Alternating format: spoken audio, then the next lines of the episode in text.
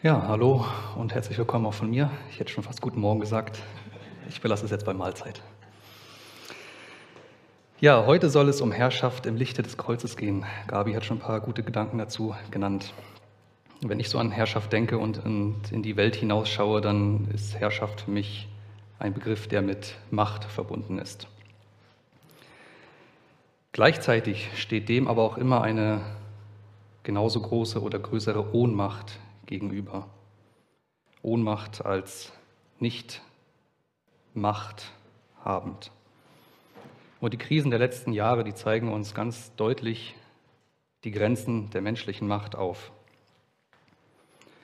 Und auch persönlich erleben wir ja immer wieder solche Momente, wo wir keine Macht haben, wo wir keinen Einfluss haben. Und da brechen sich dann Emotionen wie Wut, Frustration, Unsicherheit und Angst ihren Weg. Ja, wie es die Jünger mit Macht verstanden haben, wie sie es damit hielten, das lesen wir eben im heutigen Text. Und den finden wir im Markus Kapitel 10, die Verse 35 bis 45. Ähm, das ist die Luther 17 Variante. Ich lese hier noch die Luther 84 oder 86. Deswegen wundert euch nicht, wenn das ein oder andere Wort nicht ganz zusammenpasst, aber Luther ist halt Luther.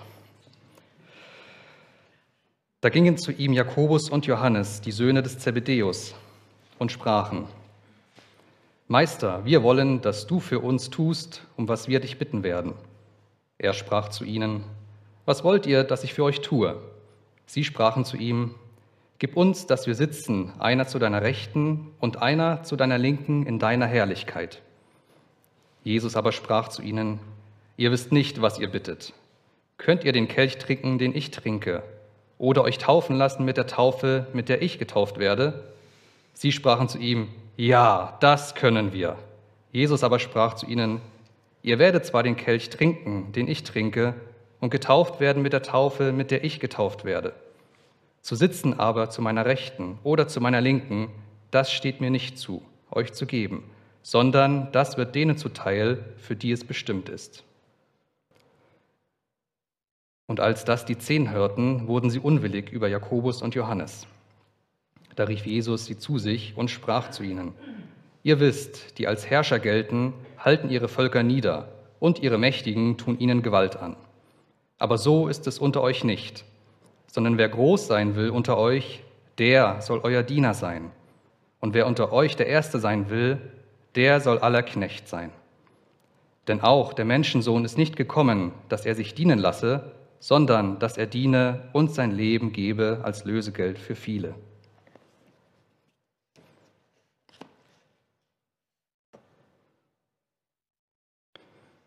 Ja, diese Frage, die hier im ersten Abschnitt gestellt wird, ähm, wer die Nummer eins unter den Jüngern ist, die wird in den Evangelien des Öfteren gestellt.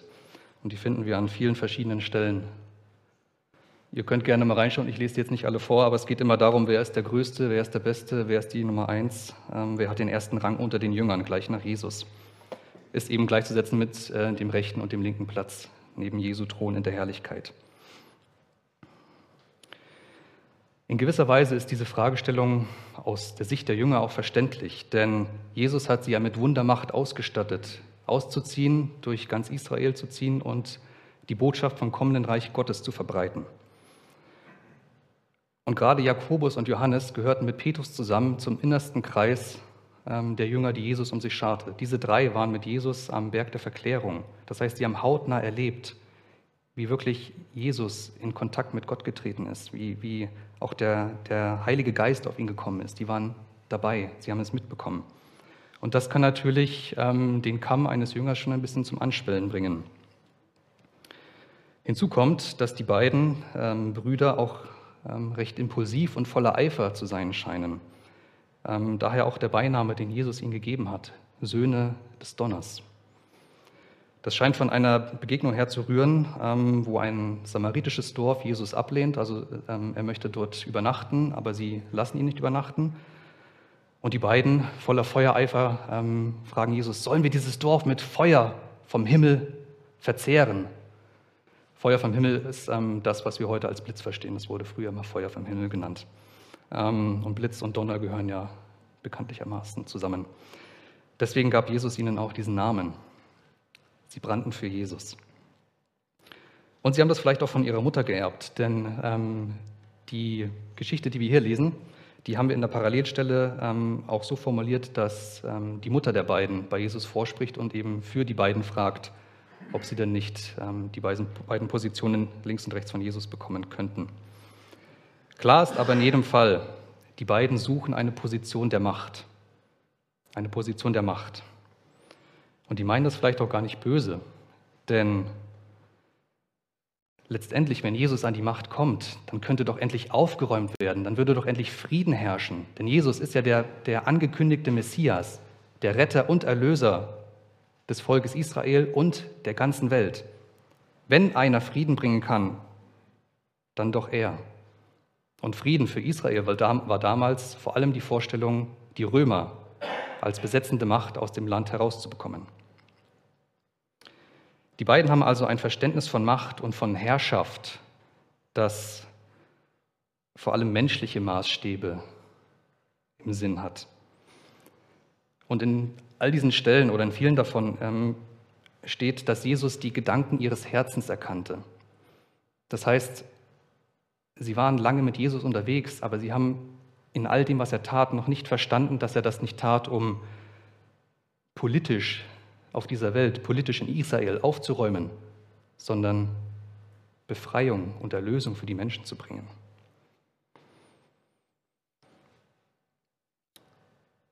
Jesus definiert auch in, diesem, in dieser Passage, was Herrschaft ist. Einmal alte Herrschaft, einmal neue Herrschaft. Deswegen auch der Titel der, der heutigen Predigt, ähm, das Kreuz Herrschaft neu definiert. Wenn etwas neu definiert wird, heißt es, es muss auch etwas Altes geben, was vorher bestand. Und so sagt er es ja auch im 42. Vers. Wer eben in dieser Welt als Herrscher gilt, der hält sein Volk nieder und tut ihm Gewalt an. Und die Großen ja, tun eben diesen, dem Volk dann Gewalt an. Das ist für uns heute auch noch klar verständlich, wenn wir so in die ähm, Diktaturen dieser Welt schauen, die es immer noch gibt.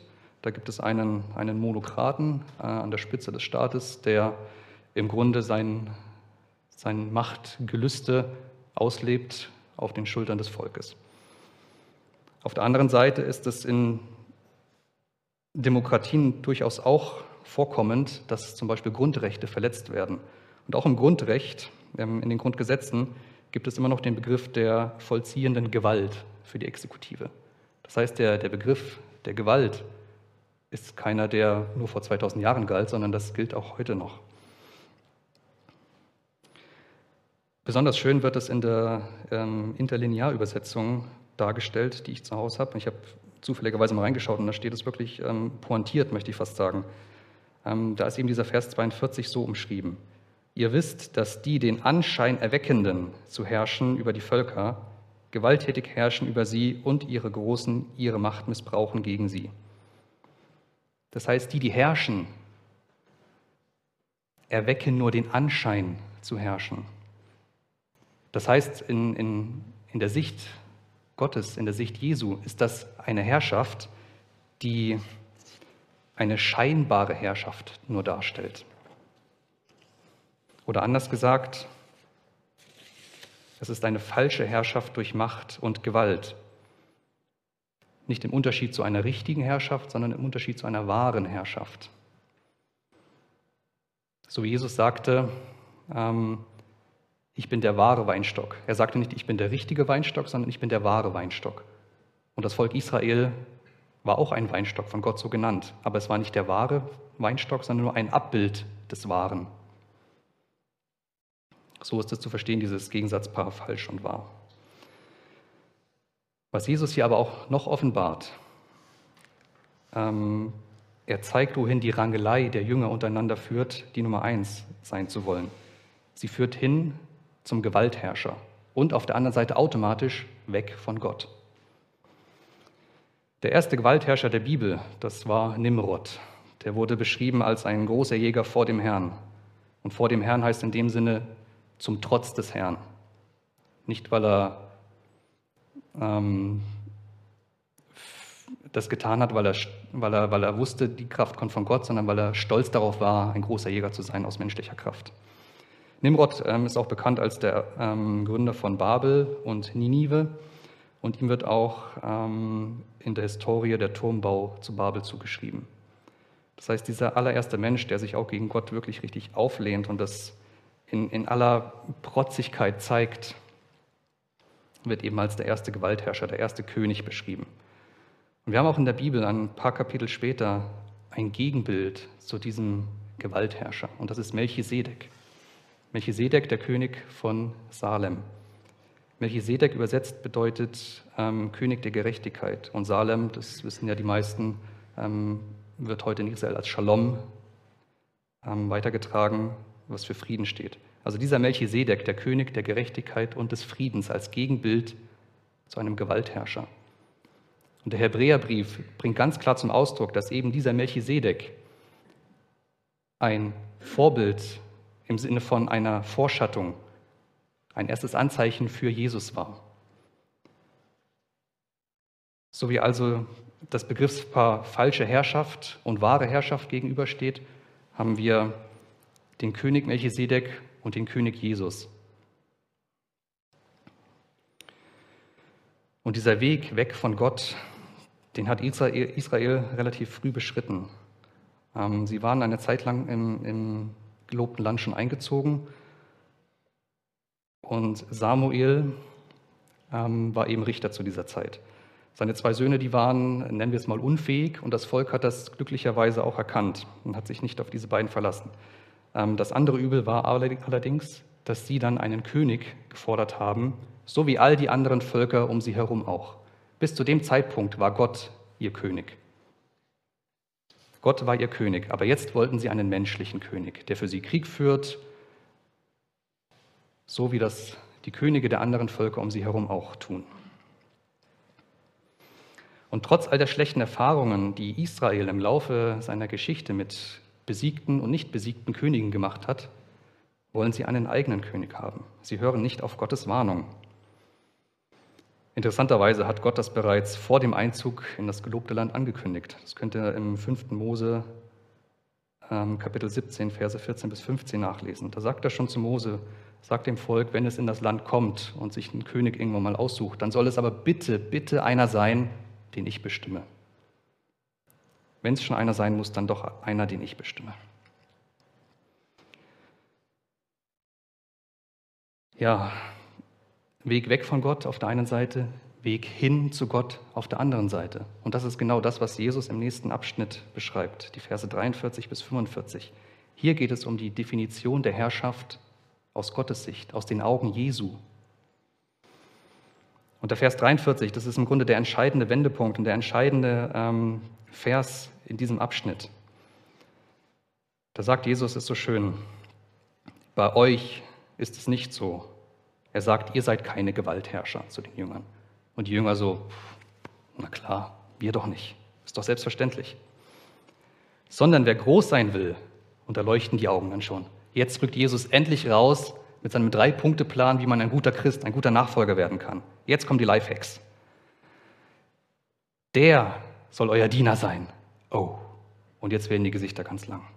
Das war, glaube ich, nicht das, was die Jünger erwartet hatten. Das ist auch nicht die Story vom Selfmade-Millionär. Also Jesus sagt nicht, du fängst erstmal als Diener an und dann arbeitest du dich quasi hoch, bis du bei mir an der rechten Seite sitzen kannst. Nein. Wenn du groß sein willst, dann musst du dienen, und zwar dein Leben lang. Dann tust du nichts anderes. Und er toppt das Ganze noch, er steigert das Ganze noch. Wer groß sein will, der sei euer Diener. Aber wer der Erste sein will, der sei aller Knecht. Und aller, das meint wirklich alle. Ich erinnere hier an äh, dieser Stelle an den barmherzigen Samariter. Der war Knecht von dem, der war Diener von dem, den er da auf dem Weg gefunden hat. Der hat das nicht in seinem Dunstkreis gemacht, wo es ihm leicht fällt, zu helfen und zu dienen. Bei Menschen, die wir gerne mögen, da geht es leicht von der Hand gefallen zu tun. Aber bei Menschen, die wir in Situationen finden, mit denen wir vielleicht auch gar nicht umgehen können, da zu helfen, das ist nochmal eine ganz andere Qualität. Aber genau das will uns das Beispiel vom Samariter und auch das, was Jesus hier sagt, Knecht aller zu sein, ähm, verdeutlichen. Und die Gesichter der Jünger wurden an diesem Punkt wahrscheinlich noch länger und ziemlich von Enttäuschung geprägt. Letztendlich ist das aber keine neue Definition, die Jesus hier bringt, sondern es ist ein Durchbrechen dieses Herrschaftssystems, das in der Welt galt. Und er durchbricht dieses System, indem er sich dem System entzieht. Nicht Macht ist der Mittelpunkt, sondern Liebe, dienende Liebe ist der Antrieb. Wie ich sagte, diese alte Definition ist eigentlich eine neue Definition. Also das, was wir Menschen leben mit, mit Macht und Herrschaft, ist eigentlich etwas Neues. Denn vorher gab es eine originale Version. Und die kennen wir aus dem Schöpfungsbericht. Ähm, einer der berühmtesten Sätze, den auch Nicht-Christen kennen. Füllet die Erde, macht sie euch untertan und herrscht über Fische, Vögel und Landtiere. So lesen wir es im 1. Mose, Kapitel 1, Vers 28. Und da ist erstmal noch gar keine Rede davon, dass Menschen übereinander herrschen sollen. Da geht es um die Herrschaft des Menschen über das, was Gott ihnen gibt. Und was genau darunter zu verstehen ist, was es heißt, sich die Welt untertan zu machen und zu herrschen, das lesen wir ein paar Verse später. Da heißt es eben, dass Gott den Menschen in den Garten Eden setzte. Das heißt, er ist da nicht selbst reingegangen, sondern Gott hat ihn reingesetzt. Gott als der Herrscher handelt. Er setzt ihn in den Garten und er sagt zu ihm, bebaue und bewahre ihn. Er sagt nicht, treib hier Raubbau an, an dem Garten und holz alles ab und, und mach alles kaputt, sondern bewahre. Und für mich mutet das an dieser Stelle schon an, als würde Gott, als würde Gott bereits hier als Diener des Menschen auftreten. Gott schafft den Menschen. Er hegt und pflegt ihn. Er richtet einen Garten für ihn ein. Er schafft Nahrung. Adam darf sogar die ganzen Tiere benennen, wie er denkt, dass sie heißen sollen. Er schafft Eva als Hilfe für ihn. Und Hilfe heißt in, im Grundtext ähm, nicht als du putzt jetzt mal hier und kehrst das Laub weg, sondern diese Hilfe bedeutet Gegenpart, Erfüllung dessen, was mir selbst fehlt. Was dem Mann also fehlte, konnte nur durch die Frau ausgeglichen werden. Das heißt, der Mann ohne Frau und die Frau ohne Mann ist unvollständig. Und genau das finden wir auch bei Jesus wieder. Im Vers 45 sagt er es ja eben, der Menschensohn ist nicht, nicht gekommen, um sich bedienen zu lassen. Das heißt, er kommt nicht, um wie die Gewaltherrscher einen riesen Hofstaat, um sich zu scharren, Minister zu haben, die sich um alles kümmern und selbst nur seine Macht auszubauen. Und er kommt auch nicht als politischer Führer. Nein, sondern dass er diene. Der Menschensohn kam, um zu dienen und um sein Leben als Lösegeld für viele zu geben. Manche wundern sich ähm, an dieser Stelle über den Begriff viele. Jesus starb ja im Grunde für alle Menschen. Das ist auch richtig. Aber nur die, die es auch annehmen, diesen Tod, den Jesus am, am Kreuz getan hat, die es für sich annehmen, können mit diesem Blankoschein vor Gott letztendlich erscheinen. Jesus nimmt also nicht die Position der Macht ein, er nimmt die Position der Liebe ein. Und die ist vollkommen konträr, die ist nicht, nicht in diesem Denksystem von Macht enthalten, sie ist kein Teil davon. Deswegen ist es vom Verständnis her nicht zu, zu fassen, dass Liebe und Macht in einem System bestehen können.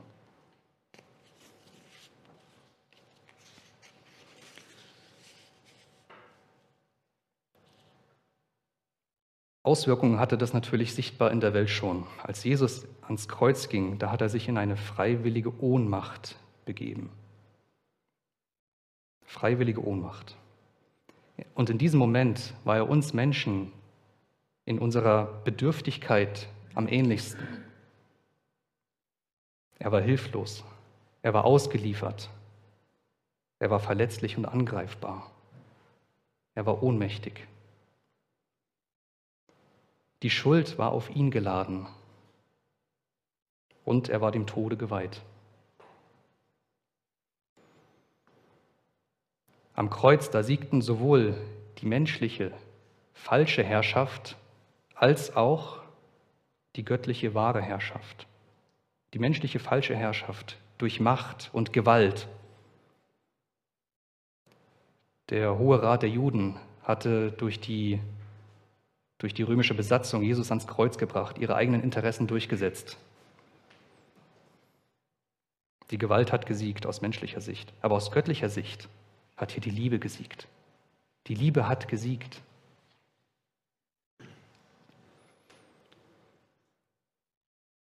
Und das ist ein Dienst, der uns Menschen unendlich angeht. Da hat Jesus uns, Jesus uns abgeholt. Das ist ein Dienst für und an den Menschen, den wir gar nicht hoch genug einschätzen können. Und weil er das für uns tat, ist das auch Anspruch für uns Christen, dem nachzufolgen. Weil eben Jesus uns hierin vorangegangen ist, in einem großen leuchtenden Beispiel, wollen wir ihm auf diesem Weg folgen. Und nur deshalb können wir Diener, Sklaven, Knechte, wie auch immer das in, eure, in eurer Übersetzung steht, sein. Und zwar nicht für uns selbst, sondern für andere. Nicht, weil, weil wir nach Macht streben, sondern weil wir die Liebe Jesu, die er uns entgegengebracht hat, in dieser Welt sichtbar machen wollen. Den Menschen angedeihen lassen wollen. Und da geht es auch nicht darum, dass es gewaltige, machtvolle Taten sind, sondern bereits das kleine Helfen kann helfen, kann etwas ausmachen, ist ein Liebesdienst, wenn er für den anderen getan wird. Es geht hierbei nicht um Hierarchie, nicht um eine Über- oder Unterordnung. Nicht ich bin besser als du, weil ich dir jetzt helfe, weil ich dir helfen kann, weil ich die Macht habe, dir zu helfen, sondern wir begegnen uns auf Augenhöhe, weil ich genauso bedürftig bin wie du und deshalb weiß, ich brauche Hilfe. Ich habe Liebesdienste nötig. Und Gott sagt es ähm, im Laufe des, des Einzugs des Volkes Israel ins gelobte Land sehr oft, wenn ihr im Land seid und ihr habt Fremde unter euch oder Witwen und Waisen, dann unterdrückt die bitte schön nicht, weil ihr seid ja selbst Sklaven und Fremde in Ägypten gewesen. Ihr wisst doch selbst, wie das war. Behandelt andere bitte so, wie ihr selbst behandelt werden wollt. Und gebt die Liebe, die ich euch habe angedeihen lassen, gebt sie weiter. Unterdrückt die Menschen nicht. Aus der Sicht von Gewalt und von Machtherrschaft ist natürlich diese Position der dienenden Liebe demütigend und minderwertig. Aber das ist sie nur aus dieser Sicht, nur aus dieser Warte. Denn wie bereits gesagt, diese dienende Liebe ist eine Position der freiwilligen Ohnmacht. Wenn wir unter der Gewalt eines, eines despotischen Herrschers stehen, dann ist das eine unfreiwillige Ohnmacht. Die wollen wir nicht. Wenn wir aber den Menschen dienen durch Liebe, dann geben wir ein, ein, einem, ein Machtstreben an sich auf und dienen aus Liebe und nicht um eine bessere Position zu bekommen. Mit anderen Worten gesagt, einer sagt, ich liebe meine Frau, der andere entgegnet, ich liebe mein Auto. Beide reden sie von Liebe, aber sie meinen etwas vollkommen anderes, etwas vollkommen Unterschiedliches. Und so ist es auch bei der Herrschaft. Und das drückt sich auch ganz klar im Kreuz aus. Das Kreuz ist auf der einen Seite ein Symbol der Macht und des Todes, ein Folterinstrument. Für nichts anderes wurde es damals gebraucht. Hier konnte der Tod letztendlich zeigen, ich habe die Macht, ich habe Gottes Sohn ans Kreuz gebracht. Auf der anderen Seite ist es aber auch das Zeichen der Liebe. Hier siegt die Liebe Gottes. Es ist nicht das Zeichen des Sieges über den Tod. Die Geschichte kommt erst bei der Auferstehung. Sondern sie ist, das Kreuz ist das Symbol, das Zeichen der Liebe. Die Jünger haben also nicht die Antwort bekommen, auf die sie gehofft haben. Aber sie haben eine Antwort bekommen, die auch heute noch gilt, die auch für uns gilt. Der Größte ist gerade der, der nicht danach strebt, der Größte zu sein, sondern der Jesus nachfolgt und diesen Liebesdienst, den er an uns erwiesen hat, im Dienen den Menschen weitergibt. Ja, und ich möchte mit einem Blick auf das Kreuz schließen, wo wir nochmal einen kurzen Moment darüber nachsinnen können, was Jesus denn wirklich getan hat. Und auch wenn du, wenn du sagst, mit Jesus habe ich ja bisher hm, wenig zu tun gehabt, manches habe ich verstanden, anderes nicht, dann nutze diesen Moment jetzt, es vor, vor das Kreuz zu bringen, wo die Liebe gesiegt hat. Die Liebe, die dir gilt, die jedem einzelnen Menschen gilt.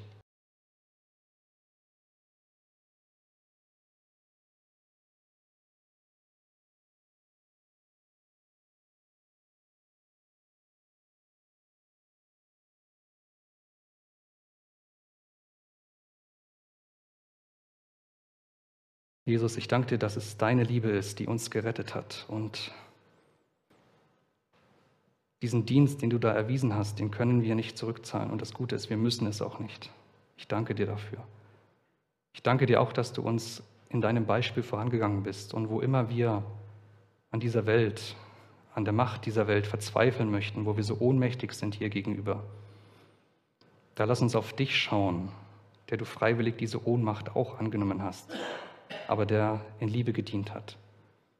Diese Liebe gib uns immer wieder ins Herz und lass uns erkennen, dass es der Dienst in der Liebe ist, der diese Welt in deinem Licht erstrahlen lässt. Amen.